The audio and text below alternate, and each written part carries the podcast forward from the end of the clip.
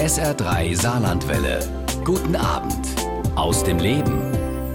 Viele von uns haben Angst vor dem Alter, aber es gehört nun einmal dazu, wenn man lange leben will.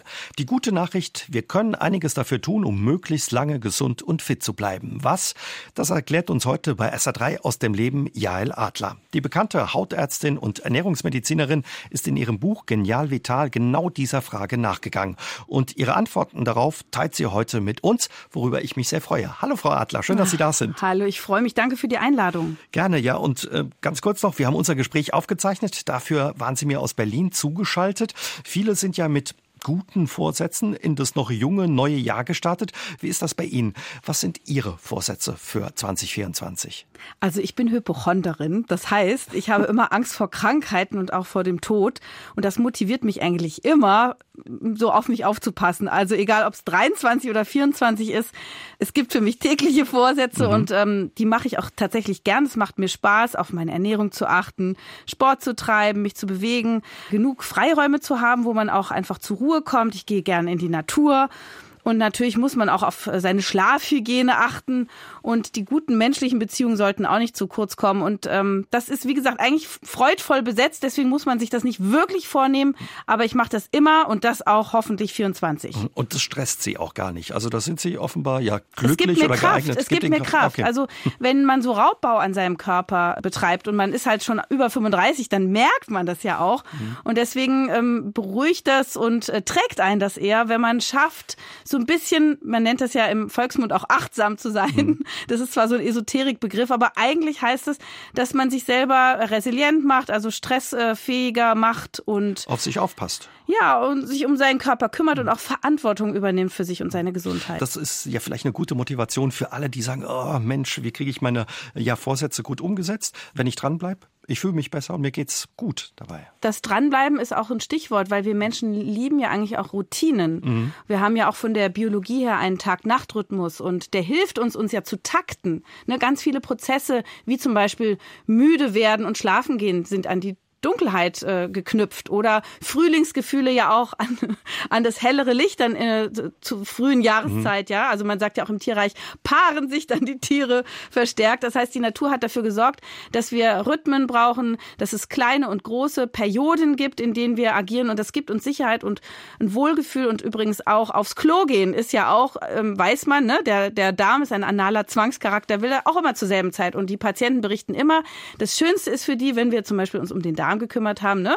Äh, Immunsystem, Ernährung, Ballaststoffe, mhm. dass sie dann regelmäßig endlich wieder aufs Klo gehen können. Also würden Sie sagen, ja, wenn es darum geht, wie schaffe ich es, dass ich meine guten Vorsätze, die ich mir fürs neue Jahr vorgenommen habe, nicht gleich wieder über Bord werfe, vielleicht auf Rituale? Zu achten. Rituale oder? und ähm, sich jeden Tag ähm, einen Zeitpunkt dafür einzuräumen und sich daran zu gewöhnen. Weil wenn man sich daran gewöhnt hat, dann vermisst der Körper das. Also wenn ich weiß, dass ich jeden Tag meinen Körper in Schwung bringen will, zum Beispiel abends noch mal eine Runde um den Block und dann mache ich das vielleicht drei, vier Mal hintereinander. Vielleicht muss ich mich dann auch erstmal überwinden, aber dann wird es schon langsam zur Gewohnheit. Und dann äh, will man das irgendwann nicht mehr missen. Und man mhm. muss ja auch nicht alles auf einmal machen. Es reicht ja so ein, zwei Sachen sich vorzunehmen. Mhm. Vielleicht äh, mal äh, ein paar Tagen weniger Alkohol trinken oder Zucker zu vermindern oder mal früher schlafen gehen, ein, zweimal in der Woche oder eben den täglichen Bewegungsanteil zu erhöhen. Das ist so ein guter Tipp. Das probieren wir mal aus, um es auch wirklich möglichst weit ja mit unseren Vorsätzen in das neue Jahr zu schaffen oder sie dann wirklich zu unserem Alltag äh, zu machen. Mögen Sie den Jahresbeginn?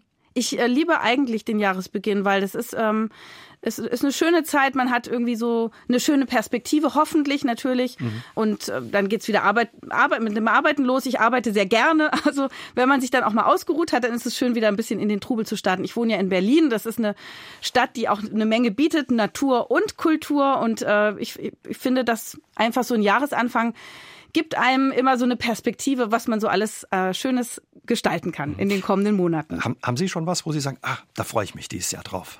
Ja, also etwas Neues, Aufregendes für mich. Ich äh, wurde von einem Kreuzfahrtschiff äh, angefragt, ob ich da ein Gesundheitsprogramm anbieten möchte. Das heißt, ich werde dort so eine Art äh, Show-Act sein und Vorträge halten und Leute coachen, wie man auf Ernährung achtet, ähm, zusammen mit Sportlern und Physiotherapeuten. Und das ist mal eine ganz interessante ähm, neue Art der Arbeit und das werde ich mal einfließen hm. lassen am Anfang Anfang des Jahres. Die Frage ist, ob alle, die da auf Kreuzfahrt sind, da Lust drauf haben, äh, von Ihnen äh, getriezt zu werden. Und die nicht, buchen das extra. Ach so, okay. Aber mal sozusagen von der Ärztin zur Künstlerin zu werden, das ist doch ein cooles Gefühl. Ich. Und äh, eine schöne Ecke wahrscheinlich auch, wo Sie unterwegs sind, oder haben Sie eine schöne Route, ein schönes Ziel? ja, ähm, Hawaii und Fidschi. Ach ja. Es ist jetzt natürlich gut. nicht klimaneutral, aber ja. ja, es ist halt jetzt mal so. Sie haben vorhin gesagt, Sie sind Hypochonderin. Ähm, mhm. Wie passt es damit zusammen, dass Sie Ärztin sind? Haben Sie da nicht die ganze Zeit die Sorge, sich was einzufangen oder sich anzustecken bei den Patientinnen und Patienten? Also es gibt ja unterschiedliche Arten von Hypochondrie. Die einen haben eine Infektionsangst und die anderen haben Krebsangst oder die anderen haben Angst vor neurologischen Erkrankungen. Und äh, ich habe Medizin studiert, weil ich dachte, ich lerne dann Methoden, wie man nie krank wird und natürlich das Sterben vermeidet. Dann habe ich im Studium gesehen, ups, es gibt so viele Krankheiten, von denen wusste ich noch gar nicht, dass sie existieren. Und natürlich merkt man dann sehr schnell, dass das jetzt auch nicht weiterhilft. Das ist also mhm. etwas, was man dann eher äh, psychotherapeutisch oder eben in Eigenregie angeht und ähm, auch im Laufe des Lebens ähm, auch mal ein paar Krisen überstehen und sehen, dass der Körper doch eine Menge auch schaffen kann. Aber Ängste bei der Arbeit habe ich nicht. Ich sehe nur, wie wertvoll das Leben ist und wie dankbar man sein darf über jeden Tag, den man hat, ähm, wie man seinen Körper eben auch benutzen kann, dass man vielleicht nicht an allem hadert. Ja, und das finde ich auch wiederum eigentlich ganz schön, denn ne, es gibt ja auch Menschen, die sind wahnsinnig unglücklich, wenn sich eine neue Falte irgendwo zeigt und wollen die notfallmäßig behandelt haben. Und dann denke ich ja manchmal, eigentlich darf man sich ja freuen, dass man auch alt wird und ja, dass man noch mitmachen darf, weil man könnte auch schon ne, längst tot sein. Die Alternative zum Altwerden sieht nämlich weitaus düsterer aus. Frau Adler, Sie sind ja bekannt dafür, dass Sie Tabus offen ansprechen, auch in Ihren Büchern, die davor von Ihnen erschienen sind, hautnah oder darüber spricht man nicht, die Bestseller auch waren, gingen Sie ganz offen so mit Dingen um wie Pickel, Hämorrhoiden oder Schwitzen, unangenehme Körpergerüche. Wie ist das beim Alter? Ist das auch ein Tabu? Oh ja, das ist ein Riesentabu, weil es erinnert ja das Altern und auch Krankheiten, die dann äh, eintreten, an den Tod. Und das ist eine große Kränkung für uns Menschen, mhm. psychoanalytisch gesehen. Und ähm, deswegen wollen wir das verdrängen. Deswegen gibt's auch den Jugendwahn. Natürlich macht es einen auch traurig, dass man sieht, dass man Fähigkeiten verliert, vielleicht Saftigkeit verliert. Und ähm, dieser Traum ist so groß und so alt, dass natürlich die Industrie sich da auch dranhängt und damit auch ganz viel Geld verdienen kann. Sie haben eben schon gesagt, ja, manchmal kommen Leute äh, in die Praxis oder man erlebt es und die wollen dann ja in Anführungszeichen einer Notfalltherapie eine neue Falte weggespritzt haben. Was erleben Sie bei dem Thema Älterwerden in Ihrer Praxis, bei Ihren Patientinnen und Patienten? Ein gemischtes Bild. Es gibt eben Menschen, die hatten schon Krankheiten und die sind froh, dass sie die überstanden haben und dass sie damit noch relativ gesund alt werden können, dass sie ihre Familie genießen können oder ihre Hobbys. Aber es gibt auch Menschen, die sehr hadern mit, mit mhm. dem Alterungsprozess und das fängt auch teilweise schon sehr früh an und betrifft häufig sogar auch Menschen, die besonders schön sind. Also das gibt auch so eine psychiatrische Diagnose, die heißt Dysmorphophobie. Das ist die eingebildete Hässlichkeit oder die Angst vom Hässlichsein. Und äh, da sitzen oft besonders, würde ich sagen, gut aussehende Menschen, die dann ähm, ja Symptome an sich beschreiben, die ich gar nicht so gesehen hätte. Ne, ich muss dann schon sehr scharf stellen und sehr darüber nachdenken, was die eigentlich meinen. Und ähm, ich versuche das auch ernst zu nehmen, denn natürlich haben diese Leute auch einen Leidensdruck.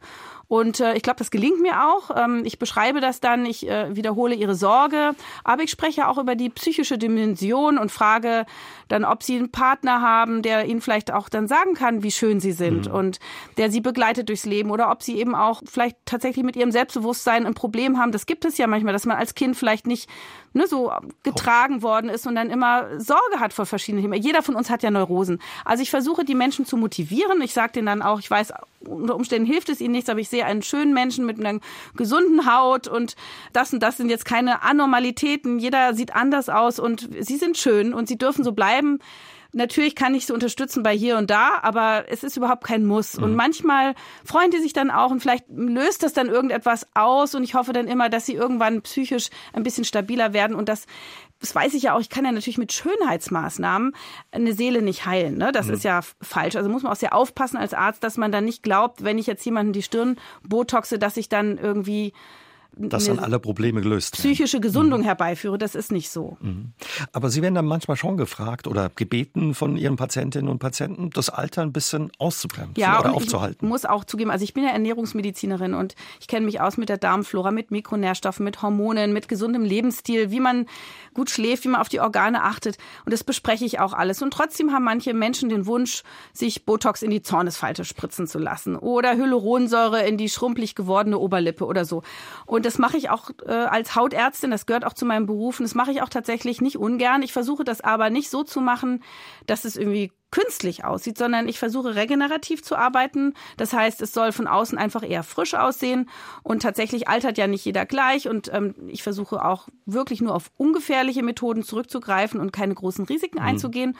Und ähm, das soll halt meinem Geschmack auch äh, entsprechen. Ich selber bin ein ziemlich natürlich aussehender Mensch. Also ich mache auch nicht wahnsinnig viel an mir. Also Sie haben das auch schon ausprobiert. Ich hatte vor zwölf Jahren hatte ich schon mal Botox und das habe ich auch ein paar Mal gemacht. Da waren Sie ja gerade Ende 30. Mhm, genau und äh, das sah auch auf Fotos dann gut aus, aber irgendwann habe ich mich dann auf einem Foto gesehen, wo ich stark gelacht habe und da habe ich gesehen, oh, da gucke ich ja gar nicht so mhm. wie immer. Das hat mich ein bisschen erschreckt bei mir selber und ich bin ein sehr mimischer Mensch und ich merkte, dass mir diese Einschränkung der Mimik bei mir selber mir fehlte. Und dann halte ich sehr viele Vorträge über Botox und ich will, dass es lustig ist und mache dabei selber auch ganz äh, starke Mimik und äh, Fratzen und Gesichter. Und wenn ich das jetzt wegbotoxen würde, dann würde das fehlen, dann wäre das längst nicht so lustig. Und jetzt bin ich natürlich auch in einem Alter, wo ich auch Falten natürlich natürlicherweise entwickle. Und der Einzige, der noch manchmal sagt, mach dir doch mal die Zornesfalte weg, du guckst so grimmig, ist mein Mann. Aber er lebt auch mit meiner Zornesfalte. Man kann ja auch sagen, es ist eine Konzentrationsfalte. Mhm. Also es ist überhaupt kein Muss. Ich bin die Letzte, die das irgendjemanden aufdrängt. Aber ich bin auch, jeder darf machen, wie er will. Und ich bin da auch sehr tolerant. Und wie gesagt, es macht uns Hautärzten schon auch Spaß, nicht nur im Inneren, sondern auch an der äußeren Fassade zu arbeiten. Es kann auch mal Laser sein, ne? dass man irgendwelche Sonnenflecken wegmacht oder Äderchen oder Rauigkeiten oder Knubbel. Und natürlich ist das nicht immer nur ernste Medizin, das darf auch ein bisschen leichtere Medizin sein. Was, was macht dann daran so Spaß, dass der Mensch dann einfach schöner aussieht? Oder? Man hat einen Soforteffekt.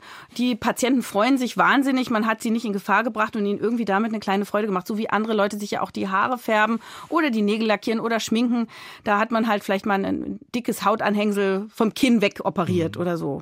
Und was hat Sie damals dazu getrieben, äh, dass Sie sich gebotox haben? Wollten Sie es einfach mal ausprobieren? Ja, oder? ich wollte das ausprobieren, genau. Also ich versuche eigentlich auch auch die meisten Cremes, die mir die Industrie zur Verfügung stellt, mal auszuprobieren, bevor ich das anderen empfehle. Und das fand ich jetzt relativ gefahrfrei ist es ja auch. Das Einzige ist, ich habe nur eine Region gemacht und hatte ja da eben schon eine leichte Veränderung der Mimik. Äh, man weiß aus Untersuchungen, dass wenn man sich die Zornesfalte wegspritzt, dann guckt man ja fröhlicher. Das nehmen die Psychiater übrigens auch, um Depressionen zu behandeln, mhm. weil man einfach so ein bisschen weniger grimmig guckt und dann denkt das Gehirn, ha, die ist jetzt besser gelaunt. Genauso wie wenn man sich zum Lächeln zwingt, hat man auch einen Effekt auf die Emotionen. Und wenn man aber jetzt alles so ähm, da in dieser Region lahmlegt, dann könnte es sein, dass man die Empathie Empathie für sein Gegenüber ein bisschen verliert. Also wenn jemand seinen melancholischen Tag hat, dann könnte es sein, dass ich so ein bisschen so drüber hinweg mhm. äh, gehe, weil ich selber diese Emotionen mit meiner eigenen Mimik nicht mehr so abbilden kann. Das hat also auch was mit Spiegelneuronen zu tun. Und ich hatte auch schon eine Patientin, die wahnsinnig blasiert und arrogant rüberkam, obwohl sie eigentlich nette Sachen gesagt hat. Und ich habe irgendwie gemerkt, irgendwas stimmt da nicht. Und dann habe ich sie mal gefragt, haben Sie sich denn schon mal gebotox? Sagt sie, ja. Und sage ich, ja, und wo denn? Na, überall. Und das heißt, die hatte sich ihre komplette Mimik lahmgelegt und da konnten sich nur noch so die Augen in den Augäpfeln bewegen und der Mund klappte auf und zu und die konnte eben nicht mit mir schwingen, so mimisch. Und das heißt, es gab eine Art Kommunikationsstörung zwischen ihr und mir. Und da war eben ganz deutlich, wie wichtig unsere Mimik ist, auch in der Kommunikation und dass man eben sehr vorsichtig vorangehen sollte und diese maskenartigen Gesichter oder auch die stark aufgespritzten, die eben total grotesk wirken, das ist überhaupt nicht das, was meinem Schönheitsideal Ideal entspricht. Und ich versuche dann auch ähm, in kleinen Schritten und mit guter Aufklärung die Leute, die sich das wünschen, da äh, zu begleiten. Aber ich würde nie jemand sagen, dass das sein muss. Und ich finde das auch überhaupt nicht nötig. Also ich finde, Falten sind jetzt gar nichts Schlimmes. Sie erzählen auch eine Geschichte und sie können auch sehr freundlich oder sogar verwegen wirken. Ja, also. Nehmen die Leute das auch an, wenn sie sagen, das wäre jetzt zu viel oder da tun sie sich keinen Gefallen damit? In der Regel ja. Ich glaube, dass die Ärzte immer die Klientel oder die Patienten anziehen, die zu ihnen passen. Und meine Patienten sind oft so sehr gesundheitsbewusst, möchten sich gern rundum informieren und dann sagen sie, Mensch, Frau Adler, wie sieht's denn aus? Hier habe ich so eine tiefe Nasen-Lippenfalte. Kann man die so ein bisschen ausbügeln? Und dann sage ich, ja, kann man, ist auch ein bisschen regenerativ. Das Gewebe wird dann auch, ähm, selbst wenn die Hyaluronsäure dann das Gel, was man reingespritzt hat, abgebaut ist, wird trotzdem äh, ein bisschen mehr Kollagen haben, ein bisschen mehr elastische Fasern haben. Und dann wirken die einfach so, als wären sie verliebt oder wären im Urlaub gewesen. Aber ich will eigentlich ein Gesicht jetzt nicht wahnsinnig verändern. Es gibt aber auch Menschen, die sind wirklich asymmetrisch, hatten einen Unfall, haben eine Narbe oder irgendeine andere anatomische Dysbalance. Und dafür gibt es ja auch plastische Chirurgen und Schönheitschirurgen. Diese Masse, dieser Wahn, dass man alles korrigieren muss, das macht Angst und das ist natürlich auch auf den sozialen Medien und in den Medien überhaupt wird das gefördert. Aber ganz verteufeln würde ich das auf keinen Fall. Und da muss man halt gucken, welche Balance man da findet. Wie bei allem. man sollte nie extrem äh, mit irgendwas sein oder fanatisch. Ganz wichtig für ein gesundes Altern ist die Ernährung. Dass Gemüse gesund ist, wissen wir. Haben Sie trotzdem noch ein paar Tipps, wie wir uns im Alltag im Punkto Essen unkompliziert etwas Gutes tun können, damit wir uns wohlfühlen und nicht zusätzlich noch Stress machen? Also ganz wichtig ist, dass wir einen Fokus auf Pflanzenkost richten, denn die meisten essen wirklich zu wenig Pflanzen und Pflanzen bringen ganz viel das sind einmal Vitamine, das andere sind Mineralien, ähm, das sind Spurenelemente, das sind Pflanzenstoffe, zum Beispiel auch die Pflanzenfarben und natürlich Ballaststoffe. Das macht Pflanzen zum Superfood, weil mhm. ganz vieles, was der Körper braucht, um gesund zu sein, damit geliefert wird. Und es ist natürlich auch nachhaltig oder nachhaltiger. Und ähm, wir müssen gucken, dass wir genug Eiweiß zu uns nehmen. Und das gelingt auch mit Pflanzenkost. Man muss sie nur klug zusammenstellen. Zum Beispiel? Was wäre da? Ja, also dass man zum Beispiel schaut, dass man Mais mit Bohnen kombiniert oder Vollkorn, Pita mit Hummus zum Beispiel oder Amaranth, Nüsse und Haferflocken kombiniert. Denn wir wissen, wir brauchen ja eine gewisse Menge an Aminosäuren, um alle Eiweiße im Körper aufzubauen. Und na klar ist es, wenn wir ein Hühnerei essen oder auch Fleisch essen, da kriegen wir ganz einfach die wichtigen Aminosäuren zusammen. Aber es geht eben auch mit Pflanzen und man redet hier von der biologischen Wertigkeit. Und wenn man klug Pflanzen kombiniert, ist das genauso wie ein Ei oder eben sogar noch mehr.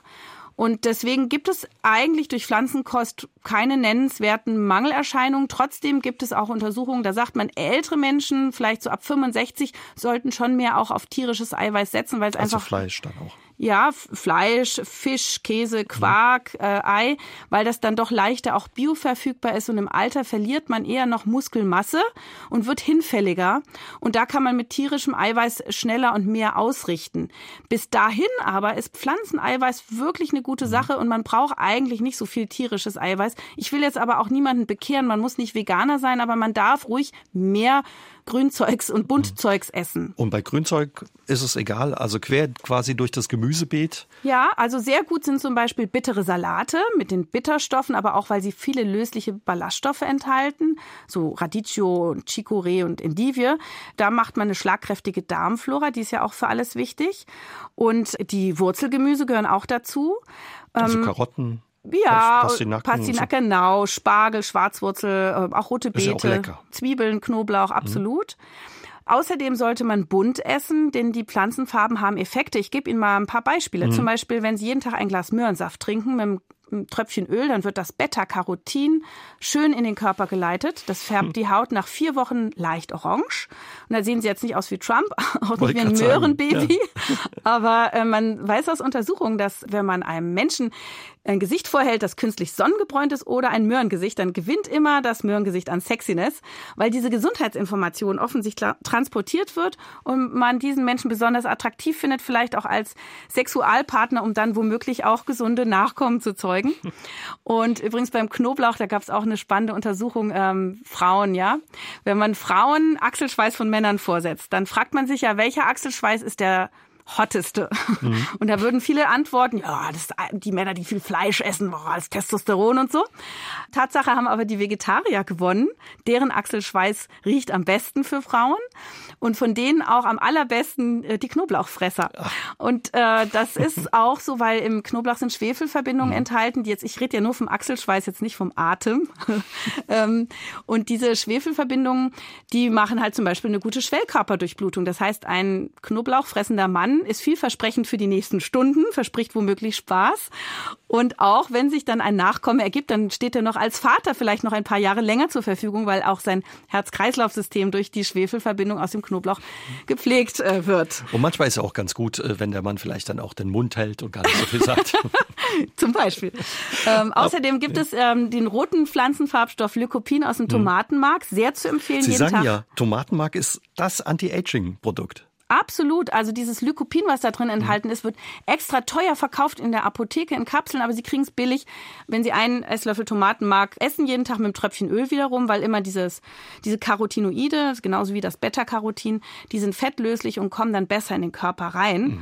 Und das ist halt ähm, ein bisschen auch so reparierend. Das ist nicht nur, dass es in der Haut liegt, so wie auch das Beta-Carotin und den Eigenschutz vor der Sonne um das zwei- bis dreifache immerhin verlängert. Das heißt, auch Sonnenschäden weniger sind.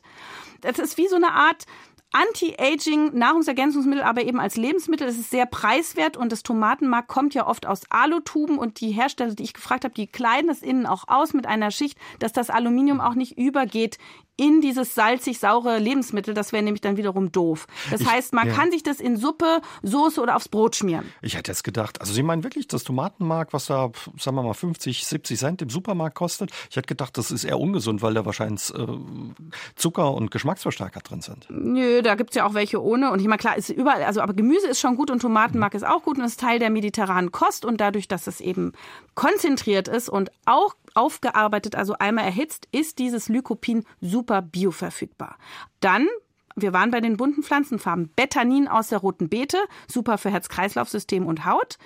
Anthocyane aus den blauen Beeren, ebenfalls super für die Haut. Und das Chlorophyll. Das kennen wir ja, das Chlorophyll aus dem Blattgemüse, aus den Kräutern, äh, aus dem Brokkoli oder aus dem Matcha-Pulvertee zwei Tassen am Tag eine super Sache. Japanischer Tee ist ja, so eine Art Grüntee, ne? Ja, gemahlene Grünteeblätter. Also ist nicht nur ein Sud, sondern wirklich gemahlene Blätter, die Sie zum Beispiel in Ihren Latte Macchiato Schäumer reintun können. Einen Teelöffel mit Wasser ein bisschen auffüllen, dann schleudern. Der wird ja schön schaumig, quietschgrün, die Bioqualität. Dann vielleicht noch einen Schluck Pflanzenmilch rein. Und das jeden Tag zwei Tassen. Da haben Sie Anti-Aging, und sie haben aber vor allem Kollagenaufbau, das für die Leute, die so Angst vor Falten haben oder vor Zellulite, jeden Tag davon was trinken. Und dann haben sie auch noch Epigallocatechingalat da drin. Das ist ähm, ebenfalls ein Pflanzenwirkstoff, der den Stoffwechsel verbessert, der Antikrebswirkung haben soll und eben auch verjüngend ist. Also sie haben eben mit dieser bunten Pflanzenkost ganz viel Gutes auf einmal. So wie das klingt, muss es gesund sein, Frau Adler. Absolut. haben Sie schon Hunger und Durst bekommen? Ein bisschen Appetit, zumindest denke ich jetzt ein bisschen anders über Karottensaft nach. Ja gut. Frau Adler, jetzt haben wir viel darüber gesprochen, was uns gut tut, wenn wir gesund und fit alt werden wollen. Von was sollte man besser die Finger lassen? Also es gibt so ein paar klassische Altersbeschleuniger. Die meisten kennen sie ja auch. Also wenn ich so rumfrage, zählen die meisten Leute das auf. Schlecht ist natürlich Rauchen. Und hm. da gibt es überhaupt nichts Gutes daran. Sehr schlecht ist für die Haut auch zu viel Sonne äh, mhm. auch wenn wir Vitamin D in der Haut bilden.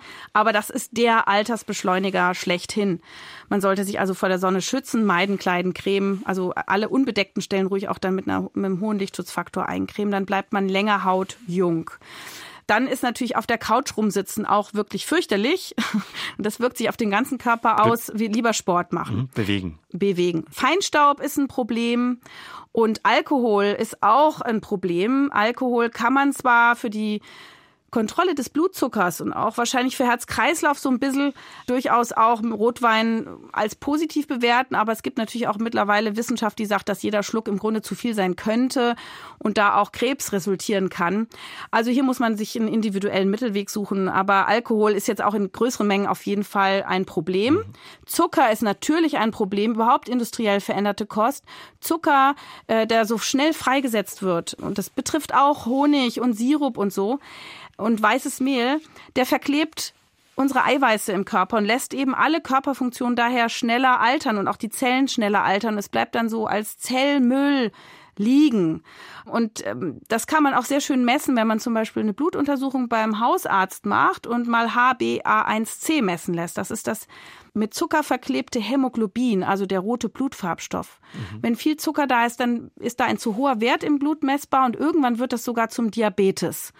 Und äh, wenn wir das schon sehen, dass es so in diese Richtung geht, dann ist spätestens der Zeitpunkt, wo man wirklich keinen Zucker mehr essen sollte, dass man Essenspausen macht und dass man vor allem die Reihenfolge beim Essen beachtet. Also erstmal esse ich meinen Salat mit Essigöl oder meine Gemüsesuppe, dann kann ich mein Eiweiß und mein Fett essen und dann erst die Kohlenhydrate und da natürlich am liebsten die Kohlenhydrate, die den Zucker langsam freisetzen, wie zum Beispiel aus einmal erkalteten Pellkartoffeln, die man auch gerne wieder erwärmen kann. Aber ähm, deswegen nicht umsonst isst man, wenn dann das Dessert auch ganz zum Schluss, dann ist diese Blutzuckerspitze nicht so hoch. Und wenn wir weniger Blutzuckerspitzen haben, verklebt auch unser Gewebe weniger, wir können besser abnehmen, weil wir auch weniger Insulin ausschütten und wir reduzieren das Risiko der Insulinresistenz und damit von Diabetes. Mhm. Dass Zucker nicht gesund ist, ist wahrscheinlich den meisten klar. Gerade nach Weihnachten, wo es viel Süßes gab, Plätzchen und auch äh, Nikoläuse aus Schokolade und und und. Aber Honig, dachte ich immer, ist gesund, weil auch entzündungshemmend und ja, man tut sich ja was Gutes damit. Nee, es ist eigentlich, ehrlich gesagt, ist es wirklich Zucker. Also man kann es mal als Delikatesse essen und in der Natur gab es ja auch mal Honig, wenn man da irgendwie eine Quelle fand. Aber diese Mengen und vor allem ist es keine Alternative zum Süßen. Wenn, dann ist es eine Süßigkeit und die kann man auch mal zu sich nehmen. Aber viele Menschen denken ja, na ja, ich bin ja schlank und äh, ich bewege mich ja auch, dann kann ich auch Zucker vertragen. Aber es ist wirklich dieses schnell freisetzende Zucker und ich habe mhm. das neulich mal am eigenen Leibe ausprobiert und das kann ich jedem nur raten. Es gibt für Diabetiker, diese Typ 1 Diabetiker, die das Autoimmun haben. Also nicht, weil sie jetzt eine Zivilisationskrankheit hätten oder so, sondern es Menschen, die einfach Diabetes haben, weil sie keine Insulinproduktion mehr in ihrer Bauchspeicheldrüse haben. Die brauchen so einen Glukosesensor, der also die ganze Zeit optimalerweise misst, wie ist denn der Blutzuckerspiegel und muss denn da Insulin gespritzt werden und wenn ja, wie viel. So ein Sensor kann man auch als gesunder Mensch mal nehmen und sich den mal für zwölf Tage in den Arm legen und dann guckt man auf der App, was passiert denn eigentlich mit meinem Blutzucker? Und dann lernt man sehr schnell, welche Lebensmittel tun mir gut und dann lernt man auch, dass zum Beispiel um den Block gehen am Abend den Blutzucker total schön wieder wegräumt. Also man hat selber Möglichkeiten in der Hand und auch interessant, weil ich gerade von Alkohol gesprochen habe. Ich war am Gardasee auf einem großen Anti-Aging-Kongress und natürlich gab es in Italien am Abend für alle Ärzte dann auch schön Pasta und Weißbrot und so. Und ich so, nee, ich esse mal lieber Gemüse und Fisch. Und neben mir saß dann so ein Anti-Aging-Guru, der hat gesagt, nee, kommen Sie, Frau Kollegin, trinken Sie mal ein Gläschen Rotwein in kleinen Schlucken dazu und dann gucken Sie mal Ihren Blutzucker an. Und in der Tat ist der halt unten geblieben, mhm. trotz Kohlenhydrate, weil tatsächlich der Alkohol den Blutzucker kontrolliert und wir denken, dieses französische Paradoxon, dass nämlich die Franzosen weniger Herzinfarkte bekommen als meinetwegen die Amerikaner oder die meisten anderen Europäer, obwohl sie ja Weißbrot essen und Croissant und Spät essen und rauchen und fetten Käse, mhm. ja, die machen auch Lamour und so, aber ja, Wein trinken. Aber die machen das eben mit Genuss, mit Lebensfreude. Sie essen auch gesundes Essen, sie essen aber auch spät. Aber wenn man in kleinen Schlucken Rotwein zum Essen dazu genießt, dann muss das eben nicht unbedingt lebensverkürzend sein, sondern kann tatsächlich auch die Herzgesundheit ähm, in Schuss halten, damit auch weniger Demenz. Und das ist schon ein Anti-Aging-Faktor und man hat es bis dato immer ja dem Resveratrol zugeschrieben. Resveratrol ist ein Pflanzenstoff, der im Wein vorkommt, vor allem im Rotwein. Aber das hat man dann erforscht an Würmern, Hefen und Fliegen. Und dann hat man das hochgerechnet. Da müssten sie sieben Liter Wein am Tag trinken, damit sie denselben Effekt haben auf ihr Herz-Kreislauf-System. Und da würde aber ihre Leber schön grüßen. Also daran allein kann es nicht liegen. Aber das Leben ist ja auch, so wie Sie sagen, Genuss, Freude. Und das spielt ja auch eine wichtige Rolle, dass man mit Lebensqualität auch alt wird, dass man sich vielleicht ab und zu das Gläschen Wein gönnt oder das Leben genießt auch. Ich sehe das genauso, wobei jetzt für die Herzgesundheit würde ich niemanden motivieren wollen, jetzt mit dem Trinken anzufangen. Also es gibt, das Schöne ist ja, wir haben viele verschiedene Methoden zur Verfügung, gesund zu bleiben oder unsere Gesundheit zu unterstützen. Wir müssen nicht alles richtig machen. Und es gibt sogar den Begriff Hormesis. Das ist Setzen schädlicher Reize, die aber einen gesundheitsförderlichen Effekt haben. Und da gibt es sogar Leute, die sagen, na, so ein bisschen kleines bisschen Radioaktivität kann ja nicht schaden. Gut, das weiß ich nicht, das ist noch nicht erwiesen.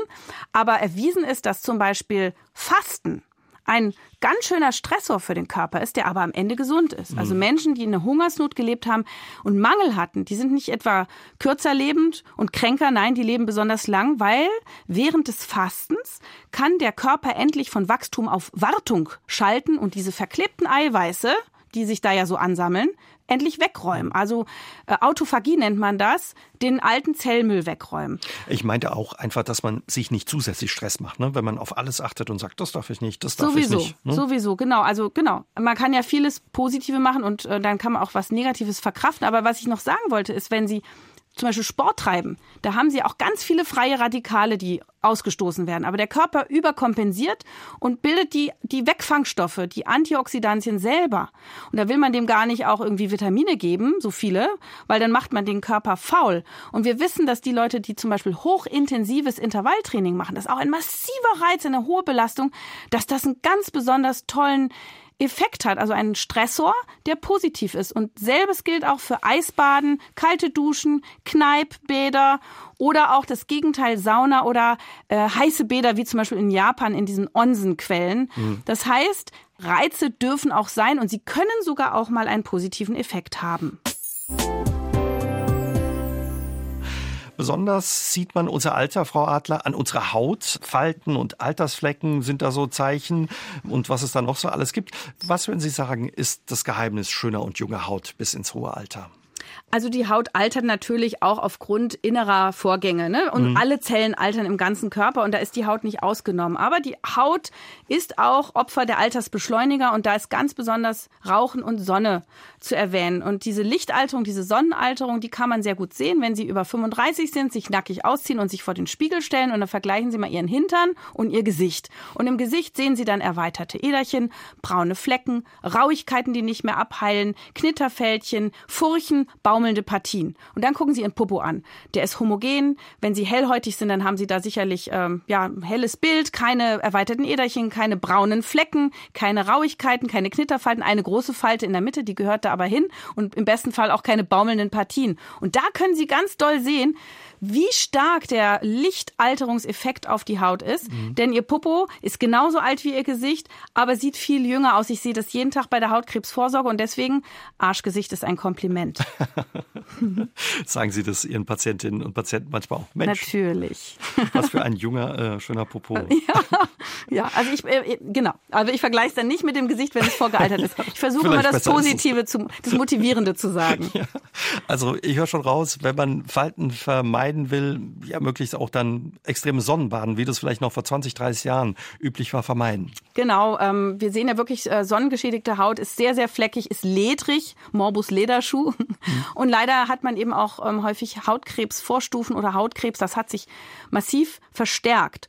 Und jetzt gehen ja viele Leute hin und kaufen sich dann Antifaltencremes. Und das kann ich Ihnen gleich sagen, von meiner Warte aus können Sie sich das sparen. Ich kriege die als Hautärztin alle geschenkt und darf die alle testen. Und die helfen ehrlich gesagt nichts. Mhm. Also es gibt Studien, ja. es gibt Studien, die sagen, Vitamin A, C, E und vielleicht kurzkettige Polypeptide, so Eiweißpartikel, da gibt es vielleicht schon eine Studienlage, aber de facto sieht man das in der Realität nicht. Also was im Labor vielleicht gerade noch so mikroskopische Bügeleffekte macht, sieht man bei den Patienten oder bei den Menschen nicht. Also und dafür hunderte von Euro auszugeben, das bringt's nicht. Was man aber macht, ist Sonnencreme benutzen, Hut, Sonnenbrille, dicht gewebte, lockere Kleidung. Wenn schon Schäden da sind, kann man eine medizinische Therapie machen, die heißt photodynamische Therapie. Die wird gegen Hautkrebsvorstufen genutzt. Auch wenn man schon einen Hautkrebs hatte, kann man damit die Haut sehr gut regenerieren. Die ist nicht giftig. Und äh, nach dieser Anwendung ist die Haut deutlich verjüngt. Und ansonsten, tja, also wenn die Haut trocken ist, dann die Stellen eincremen mit einer milden Pflege, mit hautähnlichen Lipiden, mit Shea-Butter. Einfach auch die Haut nicht so robust immer seifen und peelen und ne, also alkoholische Tinkturen, was die Leute alles benutzen, das braucht man alles nicht. Ich sage mhm. immer, nehmen Sie warmes Wasser und Handtuch an allen großen Flächen, Gesicht, Körper. Klar, die Hände müssen sie waschen mit einer Waschsubstanz, vielleicht noch Achseln, Leiste, Po, Falte, Füße, auch rein psychisch, weil die Leute sagen, bäh, ist doch sonst eklig. Und da nutzen sie vielleicht aus dem Bioladen ein ganz mildes synthetisches Tensid auf Basis von Zucker und Kokostensiden. Gluco und Koko steht dann da hinten mhm. drauf. Und was, was ist das? Also Tenside ist das ist ein etwas synthetisch hergestelltes, was keine Seife ist. Eine Seife kennen die meisten, die ist ja alkalisch und da hat man dann den pH-Wert zerstört für acht Stunden. Der pH-Wert der Haut muss sauer sein, ungefähr fünf. Und durch eine alkalische Seife, selbst die schöne vom Weihnachtsmarkt, die man jetzt vielleicht hat, mit noch natürlichen Ölen, die macht den pH-Wert halt auf zehn bis elf und dann können alle lieben Türsteherbakterien für viele Stunden nicht richtig arbeiten, weil sie kaputt gehen bei diesem alkalischen pH-Wert. Dann können sich Pilze und Viren vermehren und Eiterbakterien und auch schlechter Körpergeruch, die falschen Bakterien. Wir brauchen einen Säureschutzmantel und der wird erhalten durch Waschen nur mit Wasser oder sogar Essigwasser, also ein Liter Wasser mit ein bis zwei Esslöffel Apfelessig oder man nimmt eine milde, saure Waschsubstanz. Diese synthetischen Tenside, durchaus aus dem Bioladen, sind auf den sauren pH-Wert von 5 eingestellt Das gibt es in Form von Duschgels oder auch Waschstücken, ne, auch gerade für die Handwäsche. Die sollte man natürlich schon nach dem Klo vor dem Essen und wenn man aus der Öffentlichkeit kommt, machen. Aber hier muss man dann auch die Hände wirklich regelmäßig eincremen, denn die trocknen aus, dann ist die Barriere schwach, dann kann es zu Allergien, Juckreiz, Spannungsgefühl kommen und natürlich zu Entzündungen und eine chronisch entzündete Haut, die altert schneller.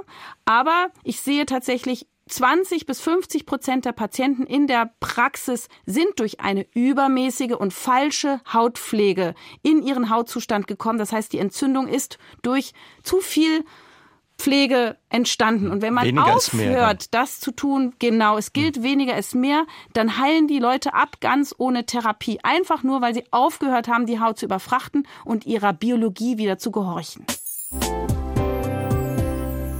Wie wichtig ist denn auch Trinken dafür, dass wir gesund und fit alt werden? Trinken von Wasser und Kräutertee ist fein. Gerne zwei Liter plus minus, je nachdem, ob man viel schwitzt oder nicht. Wasser oder Flüssigkeit ist ein durchlaufender Posten. Das ist nicht präventiv hm. wirksam. Es pustet aber die Zellen in dem Moment, wo genug Wasser da ist, schön auf. Man sieht saftiger aus. Und das verdunstende Wasser wird in der oberen Hornschicht gespeichert. Dadurch ist die Haut schön glatt. Und wenn man oben eine schöne Fettschicht hat, am besten das körpereigene Fett, dann wird diese Verdunstung auch ein bisschen verlangsamt und dann hat man wirklich einen schönen zarten Hautschimmer und sieht super aus. Aber wenn man einen Tag nicht trinkt oder Durchfall hat und Wasser verliert, ist man sehr schnell wieder runtergeschrumpelt. Mhm. Was vielen auch Probleme macht beim Älterwerden, vor allen Dingen Männern, ist, wenn die Haare ausgehen. Was kann man denn tun gegen Haarausfall? Es gibt tolle Arzneimittel, die man zum Beispiel auf die Kopfhaut auftragen kann. Für Männer und Frauen gleichermaßen ist der Wirkstoff Minoxidil sehr wirksam. Männer 5% zweimal am Tag, Frauen 5% einmal am Tag. Außerdem kann man Melatonin auf die Kopfhaut in wässriger Lösung auftragen und ganz, ganz wirksam ist es, von innen zu schauen, was fehlt dem Körper. Am besten natürlich im Blut gucken. Wenn mhm. das aber zu teuer ist, gibt es eine ganze Menge von sogenannten Mikronährstoffen, Vitaminen, Spurenelementen, Omega-Fettsäuren, die die hungrigen Haarwurzeln anfüttern. Und dann haben die Haare plötzlich endlich wieder Baustoff und auch stoffwechselaktive Substanzen, also über Nahrungsergänzungsmittel zugeführt, womit sie wieder Haar bilden können. Allerdings ist natürlich bei den Männern häufig das Hormon Testosteron Hormon schuld. Das ist ein Programm, was da genetisch bedingt abläuft. Das wird umgewandelt in Dihydrotestosteron. Das ist nochmal zehnfach stärker, arbeitet an der Haarwurzel, haarverkürzend oder haarlebensverkürzend. Und diesen Männern Manche nehmen da so ein Antihormon lokal aufgetragen oder innerlich. Schwierig, kann Nebenwirkungen haben, muss man individuell besprechen. Aber mit diesem Minoxidil von außen, vielleicht noch ein bisschen Melatonin von außen und diesen Mikronährstoffen von innen, kann man eine ganze Menge in Schach halten. Und wenn die Männer schon wirklich doll Haar verloren haben, dann gibt's ja auch noch die Möglichkeit der Haartransplantation vom Nacken nach vorne oder oben hin, da wo es eben fehlt. Denn hinten am Haarkranz hinten äh, wirkt dieses Dihydrotestosteron weniger mhm. und daher bleibt dieses Haar am längsten erhalten. Aber ganz schön Aufwand oder man steht einfach zu seiner Glatze. Das sowieso. Wir Frauen lieben ja sowohl äh, den Typ Bruce Willis, ne? als auch äh, den Typ Bill Clinton. also äh, es ist für, für jeden ist was dabei. Und ähm, aber für Frauen ist dieses Haare verlieren eine schlimme Sache und in der Menopause passiert das erst recht häufiger, auch durchaus hormonell bedingt. Und deswegen würde ich gerade den Frauen sagen, Zeit ist Haar. Wenn Sie was dagegen tun wollen, dann gehen Sie schnell zum Hautarzt, lassen sich beraten und was Gutes aufschreiben. Nicht so lange mit irgendwelchen Kosmetikartikeln rumexperimentieren, weil gerade wir Frauen natürlich sehr stigmatisiert mhm. sind, denn Haar ist schon ein Zeichen von Weiblichkeit und es ist schon, also wir fühlen uns krank, wenn wir Haare aus äh, verlieren. Fehlende Haare oder Falten sind so äußerliche Anzeichen dafür, dass, dass man älter ist oder gealtert ist. Dann gibt es aber auch Dinge, die man vielleicht nicht gleich sieht, wenn es um das Alter unserer Organe geht. Sehen Sie das gleich, wenn Patientinnen und Patienten vor Ihnen stehen? Was für Anzeichen verraten Ihnen auf den ersten Blick deren Alter? Es ist interessant, manche Leute sehen wirklich sehr jung aus und sind viel älter. Also das ist, variiert sehr stark. Ähm, es ist so, dass jedes Gewebe in unserem Körper unterschiedlich schnell altern kann. Also wir sehen Menschen mit einer ganz glatten Haut, aber schon grauen Haaren. Oder Leute, die dement sind, aber eigentlich einen super fitten Körper mhm. haben. Und Frauen zum Beispiel, die Brustkrebs haben, da sieht man, das Gewebe ist schon vorgealtert, da sind, ist, ist das Erbgut schon ziemlich verklebt, man nennt das methyliert. Also man sieht natürlich nicht alles auf einen Schlag von außen, aber man kann natürlich mal ins Blut gucken. In der Menopause sieht man bei Frauen häufig, ne, wenn dann die Hormone verloren gegangen sind, oh, der Blutzuckerspiegel scheint langsam anzusteigen, die Blutfette steigen langsam an. Das betrifft natürlich auch schon mal die Männer. Also das variiert sehr stark. Die Hautschäden sind natürlich bei Leuten, die viel in der Sonne waren und eher hellhäutig sind, größer und das lässt sie älter erscheinen. Und wie ist es mit den Organen? Was erleben Sie da als Ärztin, wenn es gerade um das Alter unserer Organe geht, was man vielleicht eben nicht auf den ersten Blick sieht? Es gibt tatsächlich Tests, die man machen kann. Die sind teuer und finde ich jetzt nicht wahnsinnig nötig, wo man guckt, wie ist denn die äh, Länge der Schutzkappen auf den Chromosomen, also da, wo unser Erbgut gespeichert ist. Jede Zellteilung macht diese Schutzkappen etwas kürzer und irgendwann ist dann Schicht im Schacht. Und manche haben halt 50 und andere 70 Zellteilungen. Das kann man untersuchen, muss man aber nicht. Man kann auch gucken, wie ist die Methylierung oder wie sind Entzündungswerte im Körper. Tatsache ist, man sollte halt regelmäßig zur Vorsorge gehen und gucken, wie gut in Schuss sind die Organe. Und da gibt es ja offizielle Vorsorgeangebote ab Mitte 30, Herz-Kreislauf-Check, mal die ersten Blutchecks. Dann gibt's natürlich mit 50 plus bei Frauen etwas später, bei Männern schon ab 50 äh, die Darmspiegelung. Wir haben den Prostata-Check, wir haben die Brust- und Unterleibsvorsorge für Frauen, Eierstöcke, Gebärmutter. Ich würde das alles äh, in Anspruch nehmen. Ich würde mir auch mal die Augen checken lassen, die Haut natürlich regelmäßig checken lassen, selber auch die Haut angucken, bei der Liebe das Licht anlassen. Also beim Partner auch gucken, hat schon vielen Menschen das Leben gerettet und sich selber einfach auch kennen. Mhm. Und wenn eine Beschwerde da ist, ich bin ja als Hypochondrin übervorsichtig, aber auch weil ich doch mehr sehe, ich würde Symptome irgendwie immer ernst nehmen und nicht zu lange warten. Denn auch seltene Erkrankungen, wenn sie rechtzeitig entdeckt werden, sind eher heilbar. Und das ist eben doch auch ein bisschen Genetik. Man sagt, 10 bis 30 Prozent ist genetisch in Hinblick auf Erkrankungen und Langlebigkeit und 70 Prozent ist Lebensstil und Umweltfaktoren. Und wenn Sie Oberbauchbeschwerden haben, dann lassen sich doch bitte, auch wenn es nicht in der offiziellen Vorsorge ist, einfach auch mal die Nieren checken oder einfach gerne auch mal so die Nieren checken. Denn wenn da ein Nierenkrebs ist und das ist nicht in der offiziellen Vorsorge drin. Wenn man den rechtzeitig erkennt, dann ist der zu 100 Prozent heilbar. Wenn man zu lange wartet, aber eben leider nicht mehr. Man kann sich auch mal die Leber ultraschallen lassen. Ist die denn verfettet? Und ist das der Fall, muss man an der Darmflora arbeiten und seinen Lebensstil überdenken. Also, das macht aber auch Hoffnung, wenn Sie sagen, 10 bis 30 Prozent sind nur die Gene und den Rest haben wir ein Stück weit eben auch selbst in der Hand. Ja, an der Stelle aber ganz wichtig, Sie sind nicht schuld an Ihrer Krankheit. Wenn Sie eine Krankheit haben, haben Sie nicht zu viel Stress gehabt und nicht auf sich geachtet und sind zu verurteilen. Das finde ich nämlich übel, ja, wenn man so sagt, naja, die hat aber auch und der hat aber auch. Aber es ist schon so, dass wir Risiken minimieren können. Und wenn eine Krankheit kommt, und das weiß man auch gar nicht immer, warum ist das jetzt passiert, dann ist es besser, wenn diese Krankheit auf einen relativ gesunden Körper trifft, weil dann kann man sie besser überstehen und auch besser damit leben oder sie wirklich auch besser geheilt bekommen. Wichtig für ein gesundes Altern, habe ich von Ihnen gelernt, ist auch Schlaf aber immer mehr Menschen haben Probleme mit dem Schlafen. Was gibt es für Tricks, um wieder besser schlafen zu können?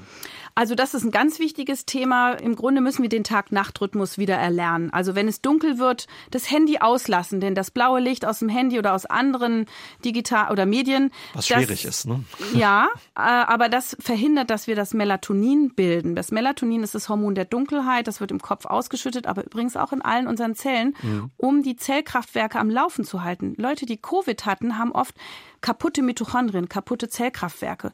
Diesen Leuten und den Leuten mit gestörtem Schlaf gibt man gerne Melatonin als Nahrungsergänzungsmittel. Und siehe da, plötzlich können die wieder schlafen und ihre Post-Covid-Symptome können besser werden. Das haben wir jetzt viel gesehen, da gibt es auch Daten dazu.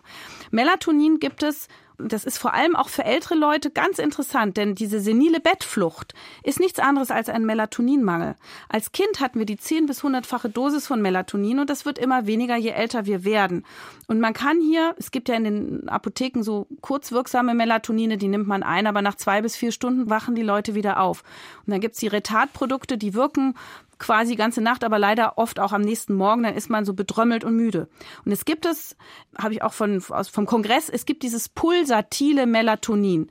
Das muss man speziell bestellen. Ich darf auch keine Werbung machen, möchte ich auch gar nicht. Aber das sind halt neuere Entwicklungen, die die Galenik betreffen. Also wie ist dieser Wirkstoff verpackt und wie wird er hm. freigesetzt? Und aber, der hm. wird in kleinen Pulsen freigesetzt über die ganze Nacht. Zum Beispiel fünf Milligramm. Und das nehmen Sie eine halbe Stunde vom Schlafen und plötzlich können sie wieder schlafen.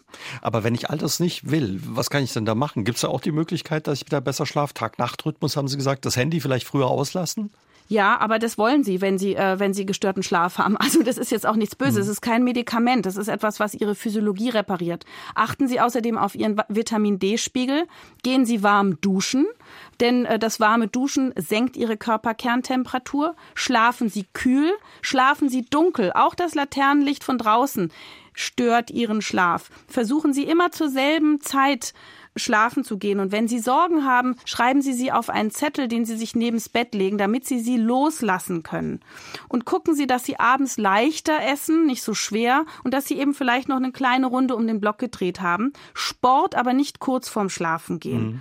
Und außerdem natürlich ein gemütliches Kopfkissen, wo der Hals nicht abknickt, denn das aktiviert ihre Stresshormon oder ihr Stressnervensystem und das macht Probleme beim Schlafen und macht auch krank. Da gibt es auch Untersuchungen dazu. Stress ist eh für viele, glaube ich, auch ein Problem, wenn es um Schlafen geht. Ne? Und es gibt noch eine Aminosäure, die heißt Tryptophan, die ist die Vorstufe vom Glückshormon Serotonin und dann auch vor diesem Dunkelheitshormon Melatonin. Bei jungen Menschen kann man auch dadurch besser schlafen, bei älteren klappt das aber nicht.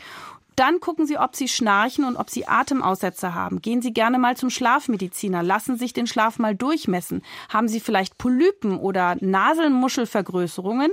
Oder fällt die Zunge zurück in den Rachen und Sie haben Erstickungszustände? Das sind behandlungsbedürftige Zustände. Nehmen Sie also schlechte Schlafqualität ernst. Und bei Frauen noch, Magnesium oder auch bei Männern Magnesium abends hilft beim Beruhigen. Ist sowieso mhm. gut auch fürs Herz, für die Verdauung, für die Muskulatur, aber auch für den Schlaf. 300 Milligramm zur Nacht. Und bei Frauen ist manchmal in der Menopause ganz gut, die Hormonersatztherapie zu überdenken. Denn hier könnte man zum Beispiel mit Progesteron 200 oder 100 Milligramm zur Nacht, je nachdem, was man dazu kombiniert, ob man Östrogen auch gibt, den Schlaf wieder richtig gut machen. Da muss man sich mit den Frauenärzten beraten. Die Hormonersatztherapie ist ja bei manchen mit Sorge betrachtet. Aber zunehmend diese naturidentischen Hormone werden jetzt wieder positiver gesehen und auch diese nächtlichen Schwitzattacken, die die Frauen in der Menopause haben, werden dann durch den Östrogenanteil wieder neutralisiert und das macht alles wieder einen guten Schlaf. Zum Schluss, Frau Adler, wie lange ist es denn möglich, noch etwas dran zu ändern, wie alt man wird?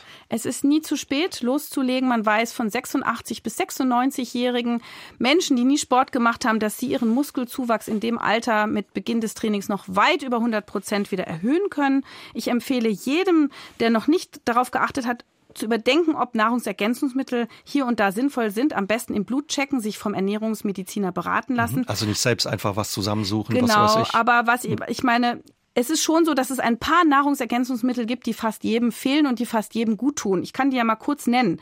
Das ist das Vitamin D3, das sind die Omega-3-Fettsäuren und das ist Selen. Im Grunde brauchen auch wir alle in Deutschland, weil Jodmangelgebiet ist Jod, zum Beispiel im Speisesalz oder auch als Nahrungsergänzungsmittel. Und auch Magnesium schadet den meisten nicht. Das Vitamin D3 kombiniert man sehr gerne mittlerweile auch mit K2. Man weiß, dass es die Knochen stärker macht, Gefäße dann auch vor äh, Verkalkungen besser schützt. Es gibt auch Daten, dass ähm, die Sterberate an Krebs um 13 Prozent verringert wird, wenn man Vitamin D nimmt. Wir wissen, dass die Infektabwehr besser wird, also Virusabwehr. Menschen mit äh, schweren Covid-Verläufen hatten öfter einen Vitamin D-Mangel. Und das Deutsche Krebsforschungszentrum hat auch errechnet, für alle Deutschen ab 50, wenn man denen jetzt Vitamin D gibt, dass man da 30.000 Todesfälle im Jahr vermeiden könnte. Man hat eine Kostenersparnis und 300.000 Lebensjahre gewonnen. Mhm. Also das ist eigentlich unstrittig und das erreicht man, indem man 1000 bis 4000 Einheiten Vitamin D am Tag isst und kombiniert das gerne mit K2. Und da kann man ja dann mal im, Spie im Blut gucken lassen beim Hausarzt, wie ist denn mein Spiegel, reicht es oder muss ich es noch anders dosieren? Wir wollen immer 30 bis 50 äh, Nanogramm pro Deziliter mhm. erreichen. Also am besten mit dem Hausarzt darüber sprechen. Wie wichtig ist aber bei all dem, worüber wir heute gesprochen haben, der Spaß, dass man ja den Spaß und eben die Freude dann auch nicht dabei verliert. Also der Spaß ist das Allerschönste und Größte und es macht auch Spaß, sich ein bisschen zu tunen und auf sich zu achten und ähm, Partnerschaften, Freundschaften oder auch einen Hund zu haben und spazieren mhm. zu gehen, sich draußen zu bewegen im Wald, ähm, den Duft zu riechen, vielleicht anderen netten Hundehaltern zu begegnen, tanzen, Musik. All diese sehr spaßbesetzten Dinge machen nachgewiesenermaßen ein längeres Leben, ein glücklicheres, erfüllteres Leben, bauen Stress ab und stärken das Immunsystem. Mhm. Und Spaß machen in der Regel auch Küssen und Sex. Beides ist gut gegen das Altern. Und wenn man keinen Sex mehr machen möchte oder es nicht mehr gut klappt, ist Berührung aber auch schon die halbe Miete. Sie sind dieses Jahr 50 geworden. Ja. Ähm, wie blicken Sie persönlich auf das Älterwerden und das Alter? Ja, also wie alle Menschen wahrscheinlich mache ich mir auch ein paar Gedanken und Sorgen und man hofft natürlich, dass man gesund bleibt und lange gesund lebt. Ich bin aber auch sehr dankbar, dass ich schon hier angekommen bin mit 50 und dass mein Leben auch viele schöne Dinge mit sich gebracht hat. Mhm. Familie, Freunde, tolle Sachen erlebt, Spaß an der Arbeit, ein Körper, der funktioniert. Und diese Dankbarkeit und auch Demut, die ist bei mir als Hypochonderin ziemlich groß. Und ich versuche nicht zu sehr zu hadern und ähm, so gut wie es geht, das Beste draus zu machen. Und es gelingt eigentlich immer. Natürlich gibt es auch Momente, wo man Ängste hat oder Sorgen hat. Aber ich glaube, das ist noch im Bereich der normalen Neurose und noch nicht, ähm, ja, verhindert die Lebensqualität oder verringert die Lebensqualität nicht. Was wünschen Sie sich ja bei dem Thema Alter und Älterwerden? Viele von uns werden ja älter, gerade was den Umgang betrifft. Was würden Sie sich wünschen? Ich wünsche mir ähm, für uns alle eine friedliche Welt tatsächlich. Mhm. Das ist so der, der Wunsch nach Weltfrieden, aber ich finde den aktueller denn je. Ich wünsche mir ein gutes Gesundheitssystem. Ich wünsche mir Sicherheit da, wo Menschen leben. Und äh, ich wünsche mir Bildung für, für die nachwachsenden Generationen. Ich würde mir auch mehr Gesundheitskompetenz wünschen. Natürlich äh, Gesundheit und Klima ist ein großes Thema. Also diese ganzen großen Basisbereiche, da mache ich mir Sorgen, wie die sich so entwickeln in den nächsten Jahren. Und für mich persönlich möchte ich natürlich noch viele schöne Sachen entdecken, ausprobieren, erleben und gute menschliche Beziehungen pflegen können und möglichst gesund bleiben. Mhm. Und wenn wir bei dem Thema Alter bleiben, was wünschen Sie sich bei dem Thema älter werden? Ich möchte einfach älter werden und das Leben weiter genießen, also möglichst wenig Einschränkungen haben. Was mir eine große Sorge bereitet, ist, wie ist es, wenn man mal wirklich alt und gebrechlich ist? Wer kümmert sich überhaupt noch? Denn die Pflege, wie wir ja alle wissen, baut ab. Es gibt immer weniger Menschen, die diesen wichtigen Beruf ergreifen. Äh, Stress, äh, Unterbezahlung, äh, schlechte Bedingungen. Das ist für uns älter werdende Menschen natürlich eine besorgniserregende Perspektive. Ich wünschte mir, dass die Pflege massiv aufgewertet wird. Absolut. Vielen Dank für Ihre Tipps, die Sie ja uns zum Jahresbeginn mitgegeben haben, wie wir fit und gesund älter werden können. Vielen Dank für das Gespräch, Frau Adler. Hat mir Spaß gemacht. Vielen Dank. SR3 aus dem Leben. Immer dienstags im Radio, danach als Podcast auf sr3.de.